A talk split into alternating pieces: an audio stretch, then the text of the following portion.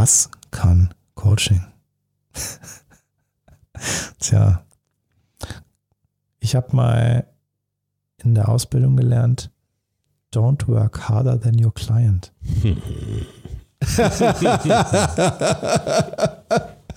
ja, und danach lebe ich heute meistens noch. manchmal. Ich mach's dir da aber auch einfach. Naja, naja. Also manchmal, manchmal ist auch wichtig, den Klienten ein Stückchen zu schubsen, wenn er gerade nicht kann. Und dann ist es vielleicht vor der Definition kein Coaching mehr, sondern ein Mentoring oder ein Training. Für mich zählt das Gesamtergebnis. Für mich zählt, ob ich meinen Coaching-Klienten, meinen Coachee dahin führe, wo er hin möchte. Mhm. Und da setze ich mich auch mal über Grenzen hinweg. Und wie diese Grenzen bei Lutz Langhoff aussehen, das erfährst du heute in Ausgesprochen Ausgetrunken. Ausgesprochen Ausgetrunken. Der Podcast für souveränes Auftreten mit dem Rampen-V. Und das bin ich. Mein Name ist Dr. Thomas Akokulis und ich bin der Rampen-V. Und heute zu Gast Lutz Langhoff, Speaker, Trainer, Coach, Autor und faszinierende Persönlichkeit und ein Mensch, der hier in diesem Podcast und auch im Videopodcast auf YouTube gesagt hat, es ist manchmal wichtig, sich über Grenzen hinwegzusetzen. Denn nur dann erreicht man Ebenen, in denen es möglich ist, Menschen dazu zu bewegen, zu wirklich souveränem Auftreten vor ihrem Publikum und auch ihren Mitarbeitern zu kommen. Ich setze mich da gerne über Grenzen hinweg, aber es ist jetzt erstmal was Grundsätzliches dabei. Wir haben auf der einen, wenn man eine Skala nimmt, so ein Kontinuum, auf der einen Seite haben wir einen Berater. Das ist jemand, der ist der Klugscheißer, der weiß, worum es geht. Und das meine ich jetzt nicht negativ, das meine ich ganz positiv. Ich gehe ja auch regelmäßig mal zu einem Anwalt, wenn ich Fragen habe. Und was der Anwalt mir sagt, das gilt. Basta, der weiß es. Und auf der anderen Seite haben wir einen Coach, der ist für den Prozess zuständig, für die richtigen Fragen. Aber, also das ist schon das Maximum. So, und dazwischen gibt es verschiedene Abstufungen und man kann hin und her springen. Und gerade ich als Gründungsberater, wenn ich Menschen begleite auf dem Weg in die, in die Gründung, dann muss ich gucken, wenn eine Entscheidung ansteht, bin ich Coach. Und zwar durch und durch Coach und nichts anderes als Coach. Und wenn es darum geht, Fachwissen, alleine bei der, nimm mal einen Klassiker, den Businessplan beim Zahlenteil, da bin ich der Wissende. Da sage ich, was man zu machen hat und wie man es zu machen hat. Und in gewisser Weise muss ich sogar sagen, gibt es da keine Widerrede. Es macht auch keinen Sinn in ein paar Punkten. Das ist jetzt aber beim Zahlenteil im Businessplan. Es ist was ganz anderes bei den Entscheidungen. Und da habe ich nicht, in, also da habe ich in keinster Weise zu, zu pushen, in eine Richtung zu schieben, sondern habe das Problem so klar wie es geht mit dem Klienten aufzudröseln, dass er zu einer Entscheidung kommen kann. Wir haben eben gestanden, hey, worüber machen wir ähm, und, und, und geredet, worüber machen wir den zweiten Podcast? Und aus dem Bauch raus habe ich geschossen, was kann Coaching? Oder was können Motivationstrainer? Was ist da überhaupt möglich? Was ist da drinne? Ich finde das total spannend, wenn ich mir mein eigenes Leben anschaue. Wie habe ich Sachen gelernt? Und beim Anfang war ich, war mein Fokus als Jongleur in den 20ern und ich muss ganz ehrlich sagen, ohne richtig gute Profis wäre ich nie dahin gekommen, wo ich hin wollte. Never. Und das ist ja eine Entwicklung, die sowohl darstellende Künstler, Schauspieler als auch Menschen, die ein Unternehmen gründen, feststellen, ein Mentor ist etwas, was sehr, sehr wertvoll ist. Und die meisten Menschen, die in irgendeiner Form erfolgreich werden, haben auch irgendeine Form von Mentor. Ich sage das bewusst so etwas ja. aufgeweicht, weil es nicht immer so klar definiert ist und nicht immer so abgesprochen. Wenn du es herunterbrichst auf das, was es bedeutet, nämlich jemand, der eine gewisse Erfahrung hat und diese Erfahrung weitergeben kann, ohne den anderen in die eigenen Fußstapfen zu drängen, sondern zu sagen, ich kann dir meine Erfahrung weitergeben und du kannst daran wachsen. Also so eine Mischung aus Training und Coaching dann ist das ein Mentor und das kann jemand sein, bei dem du lernst. Das kann ein Vorgesetzter sein in einem Unternehmen. Das kann jemand sein, dessen Unternehmen du irgendwann erstmal anteilig und dann komplett übernimmst. Das kann jemand sein, der ein Berater ist, ein Coach ist, was auch immer. Wichtig ist, dass es jemand mhm. ist, der für dich eine Vorbildfunktion ausübt, der dir Erfahrung und das impliziert nicht nur fachliche, sondern auch Lebenserfahrung mitgibt und gleichzeitig jemand ist, der dich nicht in eine Rolle drängt, der dir genug Freiheit gibt, du selbst zu sein. Ja. Und das finde ich so wertvoll, das zu haben. Also je weiter ich die Leiter hochkletter, welche immer das jetzt auch sein mag, sei es als Führungskraft, sei es als Unternehmer oder sei es auch auf der Bühne, desto mehr werde ich zu einem Symbol. Ich stehe für etwas. Das ist etwas, was mir andere zuschreiben, aber ich habe das auszufüllen. Und im extremsten sehen wir das bei amerikanischen Präsidenten. Bei Obama wie bei Trump. Und sie füllen etwas aus. Ob wir es mögen oder nicht mögen, ist ja alles egal. Aber auf, diesem, auf dieser Leiter doch, wir müssen ja nicht ganz da oben ankommen. Das ist auch gar nicht das, was ich mag, weil mich interessiert eher, wie unternehmerisches Denken und Handeln oder wie, wie, wie Stärke bei dem Einzelnen entsteht. Wenn ich lerne beim Anfang, dann bin ich an der, an der Uni und ich lerne aus Büchern.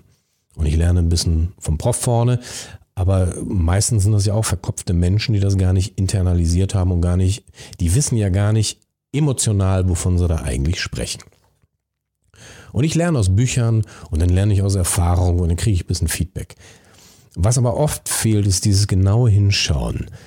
Was habe ich da eigentlich wirklich gemacht? Wie habe ich mich verhalten? Was ist das für ein Signal, was ich geschickt habe? Wie habe ich geredet zu anderen? Wie habe ich Probleme gelöst? Und das Wichtige dabei ist ja, dass ich in diese Reflexion gehe, mal anzuschauen, was hatte ich für Möglichkeiten? Wie habe ich die gedeutet? Warum habe ich die so gedeutet? Warum habe ich so reagiert? Und ich habe in dem Video, was wir aufgenommen haben, erzählt von traumatischen Erfahrungen in der fünften, sechsten Klasse. Und ich weiß, dass die mich 30 Jahre lang negativ beeinflusst haben, weil ich vor gewissen Typen Männern immer Angst hatte. Und ich habe vom Kopf gelernt, damit umzugehen. Ich habe vom Verhalten gelernt, damit umzugehen. Aber es war immer ein Willensgeschichte. Es war nichts etwas Natürliches.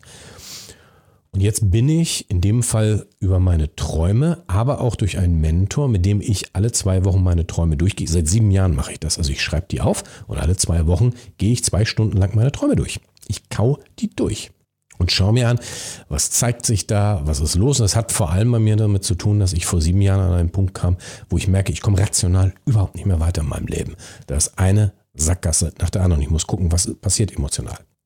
Ich hätte das nie geschafft, ohne jemanden, der therapeutisch ganz tief verwurzelt ist, mir das sauber anzuschauen. Und das Witzige ist, der Typ ist Pastor. Der kommt eigentlich aus einer ganz anderen Richtung, aber ich kaum mit dem meine unternehmerischen Probleme durch. Ich kaum mit dem durch meine persönlichen Probleme durch. Ich kaum mit dem durch meine Bühnenprobleme, weil die sich witzigerweise alle in den Träumen spiegeln und was das für mich bedeutet. Und ich würde nie heute dastehen, wo ich jetzt stehe, ohne einen guten Mentor, ohne gute Coaches. Ich habe was ganz Tolles erlebt in dem Gründungszentrum, wo ich angefangen habe. Da hatten wir einen Seniorberater Dr. Panzer. Dr. Panzer war der erste Unternehmensberater von Vielmann. Also der, also der, ist jetzt über 80, ist auch letztes Jahr gestorben. Und für mich einer meiner Vorbilder in der Unternehmensberatung. Und er hat wirklich Erfahrung ohne Ende. Und er hat mich als junger Mensch mit 35 unter die Fittiche genommen und richtig hart rangenommen und hat als erstes etwas gesagt, was eigentlich, weil Geld mir nicht so viel bedeutet, mir widerstrebt. Aber er hat gesagt, äh, Herr Langhoff, ich rede, und wir haben uns lange gesiezt, ich rede mit Ihnen nur weiter und wir arbeiten nur zusammen, wenn Sie sich als Ziel setzen, ab in einem Vierteljahr verdienen Sie fünfstellig im Monat. Netto. Sonst reden wir nicht weiter. Der ist mit dieser, ja, mit diesem Nackenschlag rangegangen. Und es war klar, ich muss dann neben meinem Job im Gründungszentrum noch woanders Kohle besorgen. Und von dem habe ich ganz viel gelernt, wie man an Sachen rangeht, was Frechheit bedeutet. Also er hat so einen Spruch gehabt wie, der hieß erstmal näher ran. Wenn irgendwas passiert, erstmal näher ran. Irgendwo kriegt man was mit, näher ran. Das klingt so banal, aber das ist, da ist so viel Weisheit drin, wenn man sich das mehr anschaut. Das hätte ich eigentlich nicht entwickelt in der Art in der Businesswelt, obwohl ich das vorher als Künstler immer gelebt habe. Aber da war ich mehr vom Kopf, mehr, mehr, mehr mathematisch unterwegs, ich komme aus einem Mathematikerhaushalt. Also das ist so die Welt und der Künstler war der große Ausbruch. Ich bin sehr dankbar, dass ich das gemacht habe. Also jetzt schaue ich zurück, was können Coaches, was können Trainer, was kann man da? Ich hätte als Künstler nie das erreicht ohne richtig gute Coaches und Trainer. Never. es sind Techniksachen, es sind Rangehenssachen, es sind Inszenierungsgeschichten. Und das leuchtet dir den meisten auch ein, dass man einen guten Regisseur braucht und was dazu gehört. Ich hätte aber auch als Unternehmensberater das nicht erreicht, wenn ich nicht Leute wie Dr. Panzer gehabt hätte.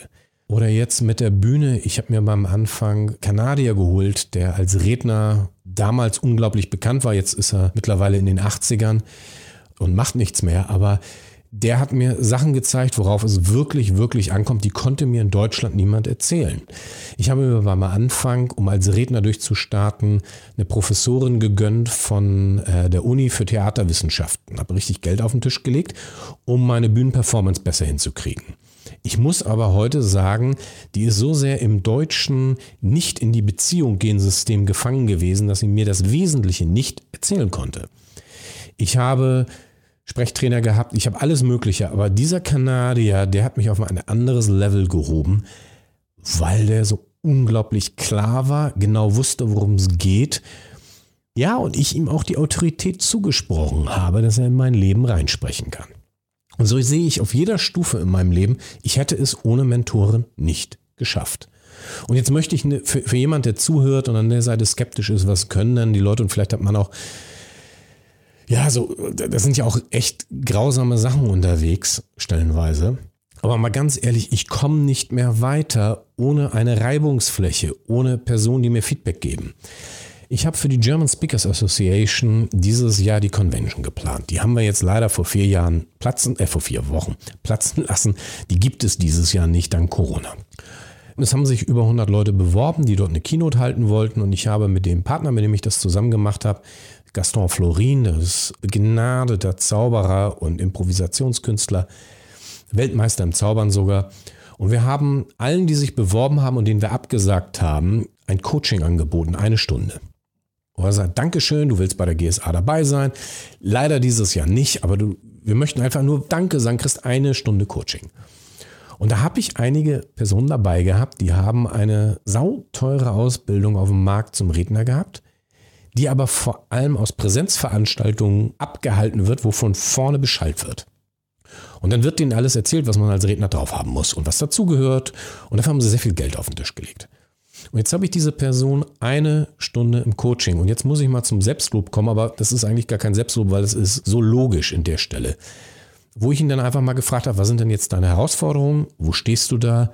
Wie machst du das? Und wo ich jetzt in die Beziehung gegangen bin und wo ich mir von ihm ein kleines Video angeguckt habe und wo ich dann in den Konflikt gegangen bin mit ihm. Warum machst du das? Was möchtest du da ausdrücken? An der Stelle, was ist da? Warum machst du dich da klein? Und er hat gesagt, so ein Feedback hat er in der gesamten Ausbildung, die über 20.000 Euro gekostet, nicht ein einziges Mal bekommen.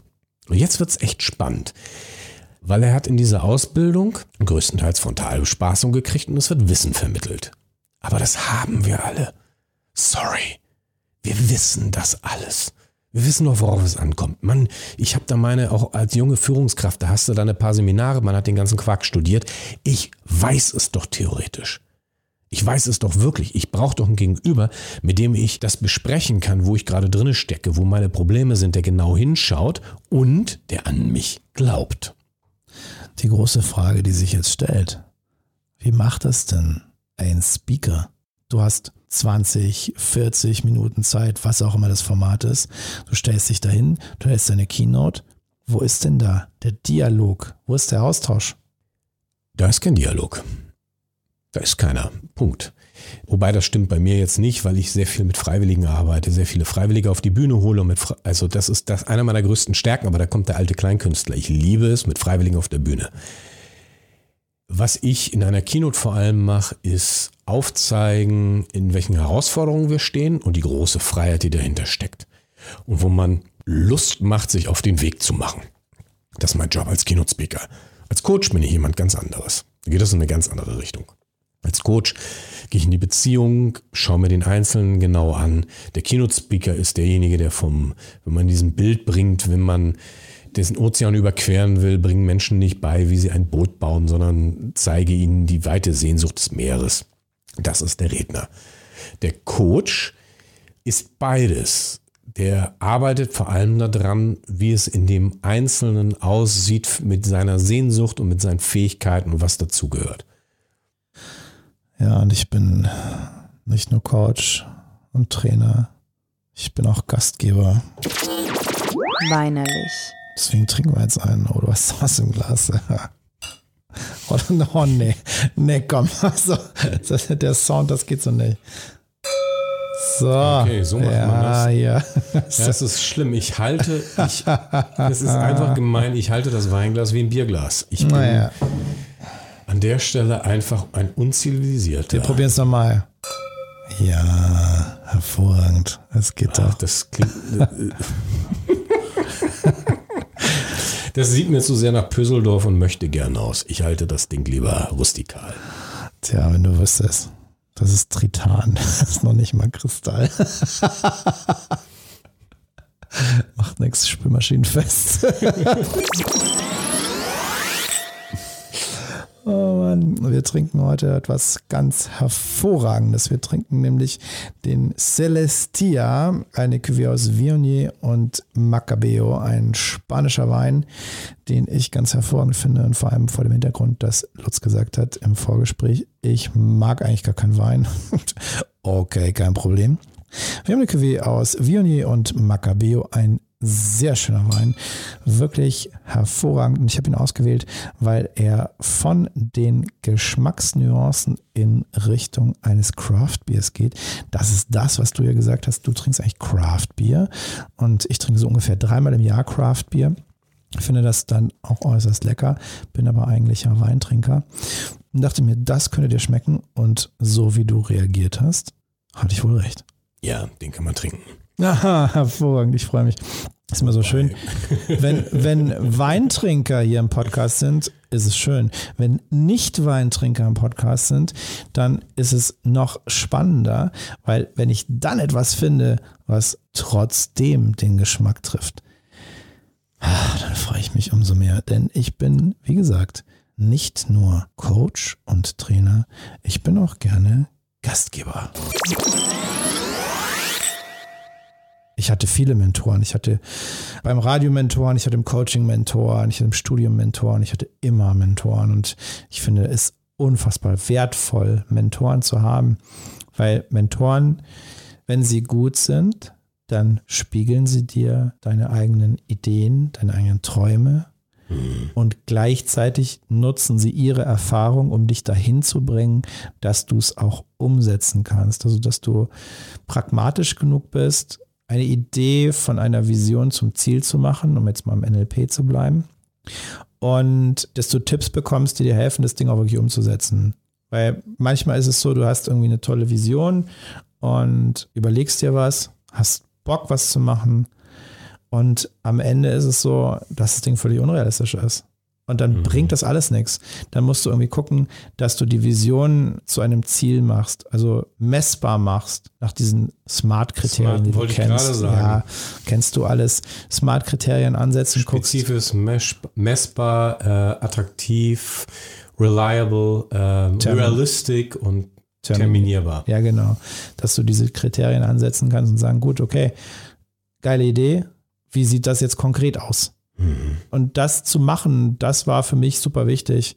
Ich habe viele Mentoren gehabt. Ich habe immer noch Mentoren. Ich meine, jeder gute Coach hat einen Coach. Ich habe drei verschiedene Coaches in verschiedenen Bereichen, weil ich selber kann ja gar nicht in allen Bereichen meines Lebens eine gesunde Distanz aufbauen, um Dinge zu beobachten und in eine neutrale Perspektive zu gehen, die mir ermöglicht zu beurteilen, wo bin ich denn gerade und was brauche ich denn jetzt, um auf die nächste Stufe zu kommen. Deswegen brauche ich diesen Blickwinkel von außen. Das ist total wertvoll, total wichtig. Ja. Und deswegen nach wie vor, jeder gute Coach hat meiner Meinung nach einen Coach.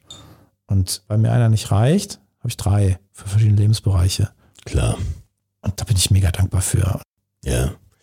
Was ich spannend finde im Sport, dass eigentlich, egal in welchem Bereich im Sport, jeder Sportler davon spricht, was er für einen Trainer und für Coaches hat. Und zwar in unterschiedlichen Bereichen. Sei es ein Athletiktrainer, sei es ein Mentaltrainer. Es ist sowas von normal ab einem gewissen Niveau. Wenn ich Leistung bringe, dann brauche ich Leute, die mich spiegeln, die mir Sachen aufzeigen, an denen ich mich reiben kann, wo ich genau hinschauen kann. Das ist ganz normal. Und auch bei Politikern in Amerika, also vorhin habe ich einen draufgehauen über diese Selfmade-Mentalität. Auf der anderen Seite hat man eigentlich bei jedem ein Dankeschön an die Mentoren, an die Coaches, die dabei waren. Und auch bei den Präsidenten, die da waren, wenn die über ihr Leben schreiben, ich habe ein paar Biografien gelesen, jetzt habe ich Eisenhower vor Augen, der selber sagt, er war in den 30ern noch eine schlechte Führungskraft und hat das eigentlich erst durch einen guten Mentor gelernt. Ja, und das finde ich, das finde ich total wertvoll, das sagen zu können. Das ist ja auch mutig, sagen zu können. Ich war mal nicht so gut. Ja. Ich habe mich entwickelt.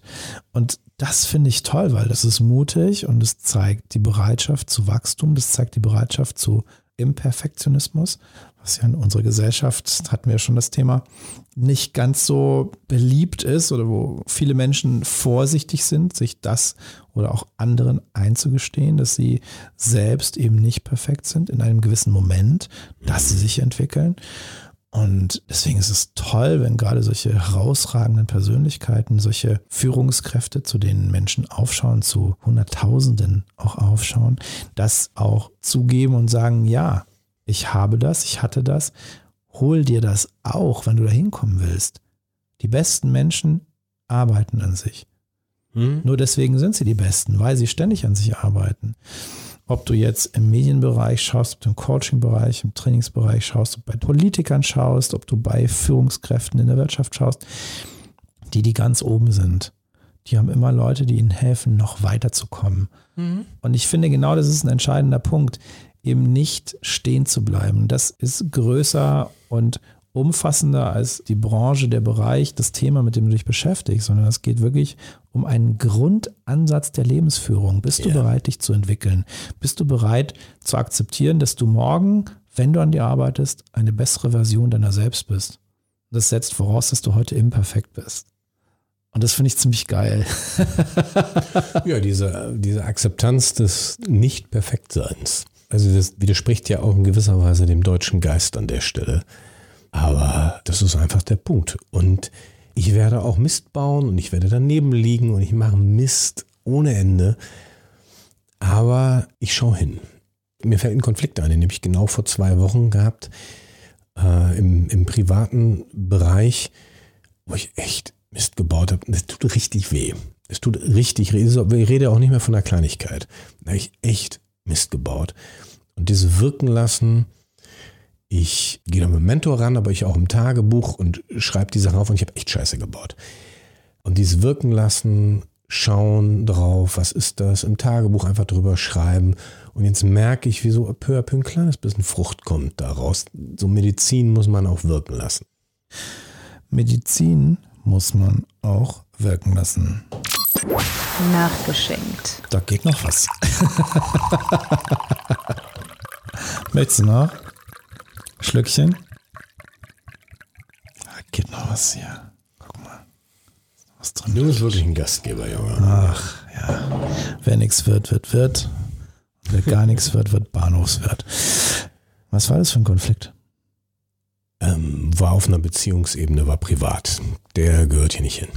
Das kannst du auch so stehen lassen. Okay. Das ist einfach etwas, wo ich immer halt merkte, ich habe eine Grenze überschritten, was nicht in Ordnung ist. Punkt.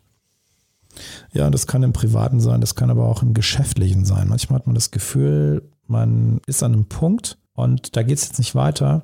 Und dann ist es einfach auch sinnvoll, Akzeptanz nicht nur für mhm. sich selber zu entwickeln, sondern auch zu zeigen und zu sagen, okay, ich habe das Gefühl, ich habe hier, ich meine, das ist jetzt schon sehr fortgeschritten mit gewaltfreier Kommunikation, ich habe das Gefühl, ich habe bei dir eine Grenze verletzt, wenn das so sein sollte, tut es mir leid, dann nehme ich mich hier zurück, ich würde mir nur wünschen, bla bla bla. So, das ist jetzt die sehr korrekte Variante.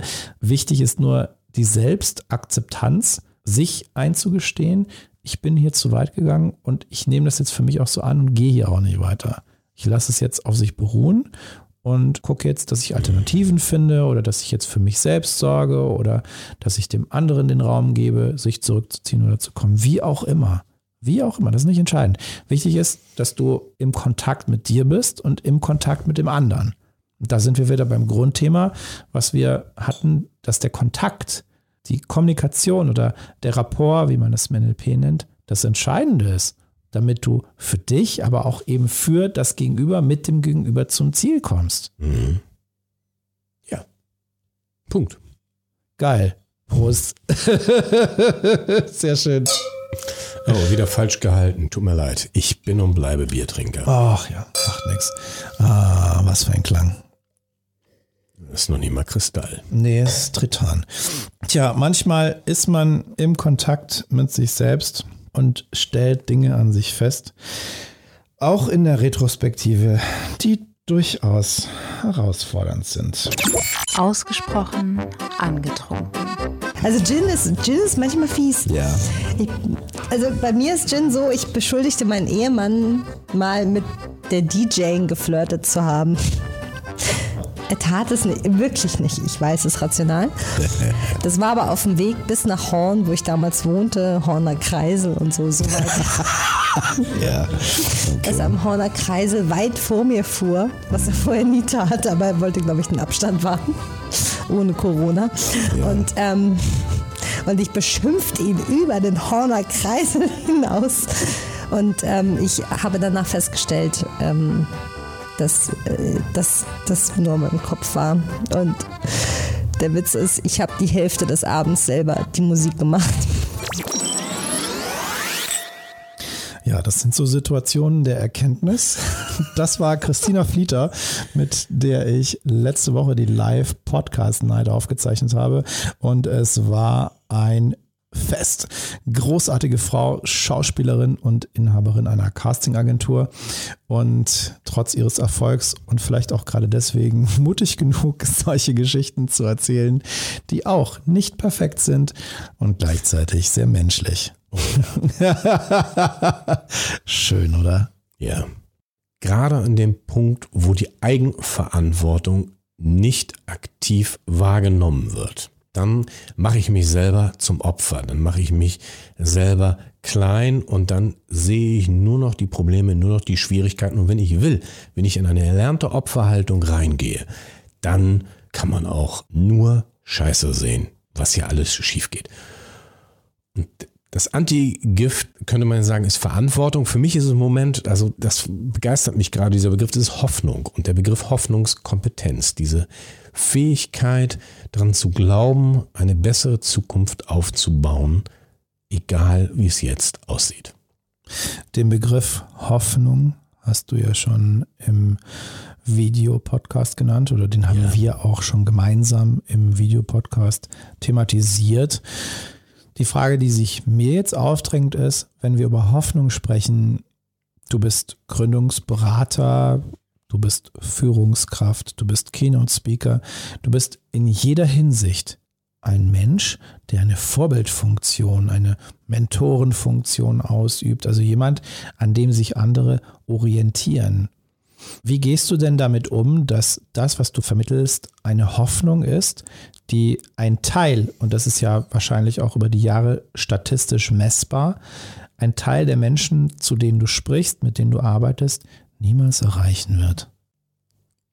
Oh, ja, das ist einen schönen Schwenk zum Schluss drin gehabt, wo du das einmal umdrehst. In Amerika, in der Rednerszene gibt es einen Spruch, das ist The Golden Rule of 50. Und die geht davon aus, dass Menschen, manchmal hören sie etwas und merken, ja, yeah, das ist es, in die Richtung möchte ich mein Leben verändern. Und einige brauchen dafür mehrere Impulse und einige brauchen 20, andere brauchen 100 Impulse. Vielleicht muss eine Person, mal, nehmen wir mal das Thema Rauchen, vielleicht gehe ich da jetzt jemandem auf den Keks, also mit dem Rauchen aufzuhören. Vielleicht müssen das einige auch ein paar hundert Mal hören. Und The Golden Rule of 50 sagt, vielleicht bist du derjenige heute, der im Durchschnitt zum 50. Mal jemandem das sagt und endlich kapiert er das. Du gehst in einer Freiheit rein und du zeigst etwas, worauf es ankommt. Jetzt geht es nicht um Rauchen, bei mir geht es um innere Stärke, unternehmerisches Denken und Handeln und was auf diesem Weg dazu dazugehört. Und wahrscheinlich ist es nur einer von 50 und wenn du da 500 Teilnehmer hast, vielleicht haben nur 10 Leute an dem Tag es wirklich geschnallt, dass sie sagen, der hat recht, ich bewege mich in diese Richtung und das wirklich tun. Und dann ist das so. Also du kommst da in eine größere Freiheit rein. Einer von 50. Ist das dein Erfahrungswert? Nö, das ist jetzt einfach nur ein Schnack. Also das ist das, was in Amerika ziemlich viele in dieser Rednerszene sagen. Und es entspannt. Du machst ein Angebot. Du zeigst etwas auf. Und dann gibst du bitte sehr auch die Freiheit. Weil sonst kommen wir in einen manipulativen Druck. Wenn ich erwarte, dass jemand das umsetzt, dann kriegt das einen ganz komischen Beigeschmack. Ich möchte begeistern, ich möchte aufzeigen, ich zeige Wege auf. Aber wenn ich nicht Menschen die Freiheit lasse, dann sind wir bei dem Gegenteil von dem, was ich mir wünsche. Okay, das ist sehr liberal gedacht. Ja, finde ich gut. Auf der anderen Seite komme ich jetzt nochmal zurück auf das Buch, das du geschrieben hast, Die ja. Kunst des Feuermachens. Und Feuer zündet nicht einen von 50 an. Nee, der, der zündet alle an. Sehr spannend, sehr spannend. Mal so eine ganz andere Frage. Weinsünden. Lutz, Lutz, was sind deine Weinsünden? Gab es mal irgendwas, was du unter Alkoholeinfluss getan hast, was du hinterher bereut hast? Nicht so viel, weil ich so richtig stinke besoffen eigentlich selten im Leben war. Warum? Weil es in der Verwandtschaft ein paar Alkoholiker gab und ich einfach gesehen habe, was die gemacht haben. Glücklicherweise nicht meine Familie, also nicht meine Kernfamilie, sondern ein paar Onkels, Tanten und ich da immer schon eine gewisse Distanz dazu hatte.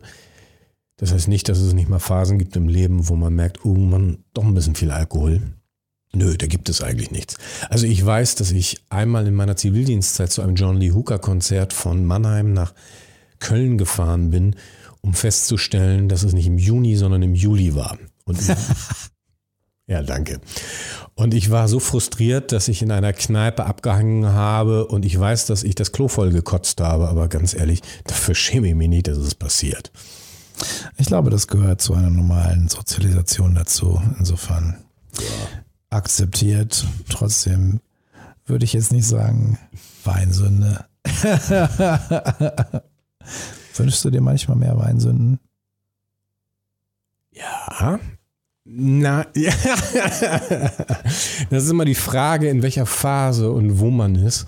Und ich merke gerade, meine, meine Kinder sind 16 und 18. Und ich denke aber nur, Mensch, haut auf die Kacke, ihr beiden. Das finde ich total toll. Und ich glaube, du bist ein guter Vater. Danke. Denn das ist etwas, das bedeutet auch das Anerkennen von Freiheit, vor allem die Freiheit der anderen.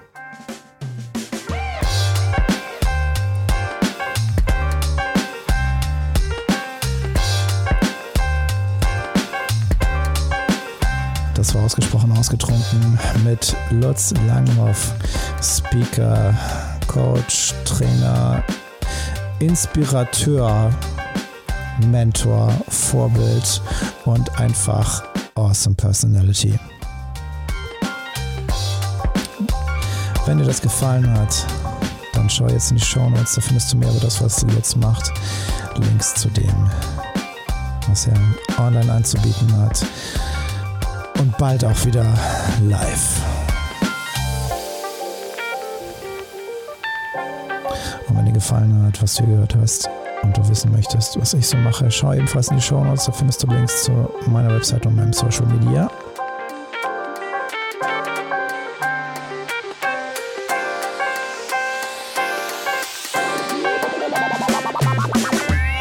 Und jetzt brauche ich deine Hilfe. Wenn dir das gefallen hat, dann like, teile und schrei es in die Welt hinaus.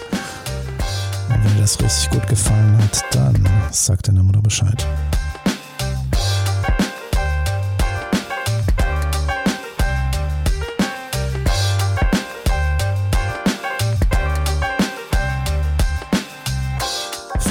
Rückblickfolge und bis dahin auf jeden Fall gieß dir ein, gönn dir ein.